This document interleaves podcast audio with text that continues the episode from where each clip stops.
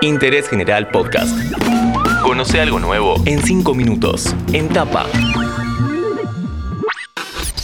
Hola, ¿cómo estás? Soy Juan Chifilardi y te doy la bienvenida a un nuevo podcast de interés general. En este episodio nos preguntamos, ¿cómo se busca a una persona que está desaparecida? Ya te adelanto que no es lo mismo si se trata de un menor, de un adolescente o de una persona mayor. Para cada caso hay un protocolo y un accionar distinto. El protagonista de este episodio la tiene clarísima en este tema y se presenta ahora mismo. Soy Fernando Cardini, químico y toxicólogo forense, profesor de la Universidad de Buenos Aires en diferentes facultades, dando materias que tienen que ver en el área de investigación científica del delito.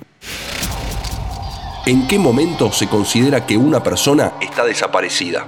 Bien, una persona se considera desaparecida cuando se hace la denuncia, dependiendo del área, y circunstancias donde se desarrolló la desaparición. Puede ser que se haga denuncia en, en fuerzas de seguridad como policía, gendarmería, prefectura, pero también puede ser que se haga la denuncia directamente en un juzgado. Y eso va a depender también de si es un adulto, si es un menor, si es una persona anciana, y va a depender del tiempo de búsqueda. En el caso de un menor puede ser inmediato, se va a buscar a la persona. En el caso de una persona mayor, a veces la de por que se ha perdido y que, se, haya que buscarla en diferentes circunstancias, como por ejemplo en hospitales o lugares donde puede un accidente en, un adolescente o por ahí se ha ido de la casa o, y ahora hay que esperar para unas horas para realmente comenzar la búsqueda. ¿Cuáles son las causas habituales de desaparición?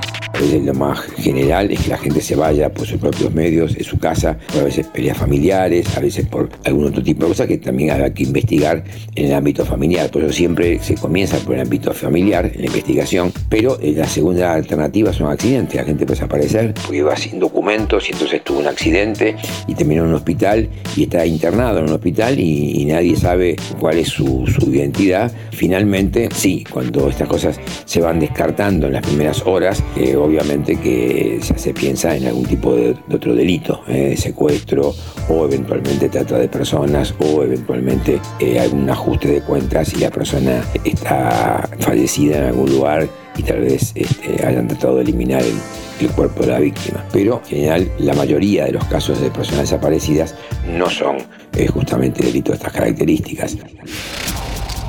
¿Cómo se planifica la búsqueda de una persona?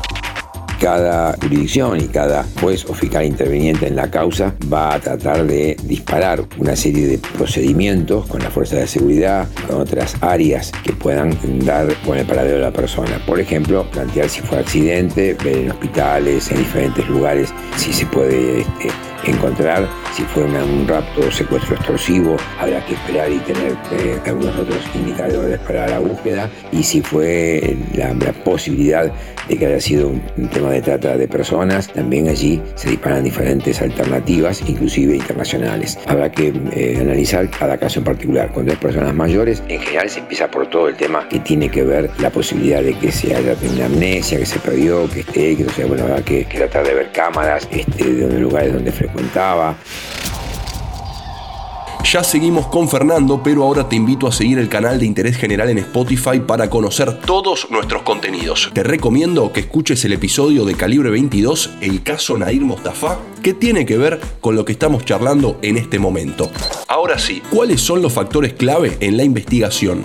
Los testimonios de las personas que hayan visto por última vez a la persona desaparecida, los temas que tienen que ver con rastrillajes en zonas eh, donde se puede haber eh, perdido o accidentado, u otras cosas en caso de chicos, el tema de, obviamente del rastreo a través de animales, hasta tres o cuatro días de la persona desaparecido se la puede seguir el rastro donde salió, si es que estuvo en algún lugar en particular y si fue de su casa caminando, si tomó eh, algún vehículo.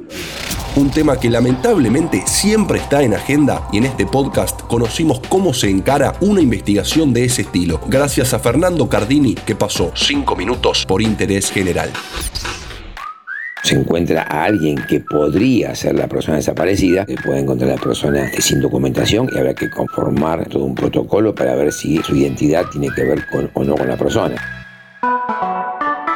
Seguí a Interés General en Spotify y escucha nuestros podcasts nuevos todos los días.